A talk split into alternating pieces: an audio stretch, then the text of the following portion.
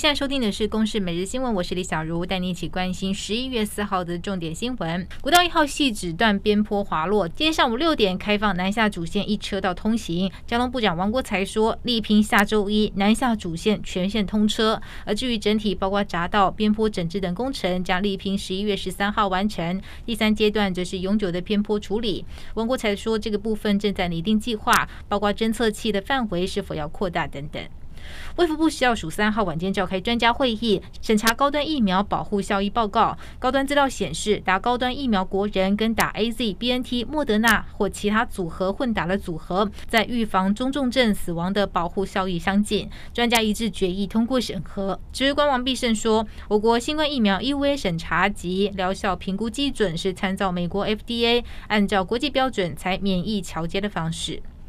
新北市警方日前破获求职诈骗，有二十六名被害人遭到囚禁，还铐上脚镣手铐，关在五坪套房，企图逃逸者还会被电击凌虐。警方查出同伙在桃园中坜另有据点，也救出三十二位的被害民众，逮捕八名嫌犯。后续还发现疑似有三名被拘禁人死亡，遭到弃尸，正在厘清事证当中。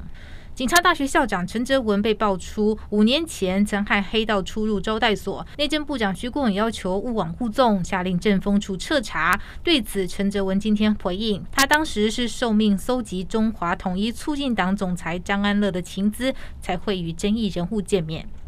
新北恩恩案发生到现在已经半年多，恩恩爸先前曾提议员国赔，结果遭到否决。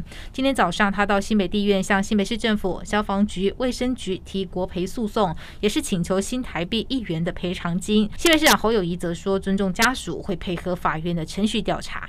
德国总理肖兹今天首度访问北京，会晤中国国家主席习近平，期盼两国经济合作进一步的发展。习近平也说，肖兹来访有利于下一阶段中德关系的发展。肖兹成为疫情爆发近三年来首位造访中国的七大工业国集团领袖。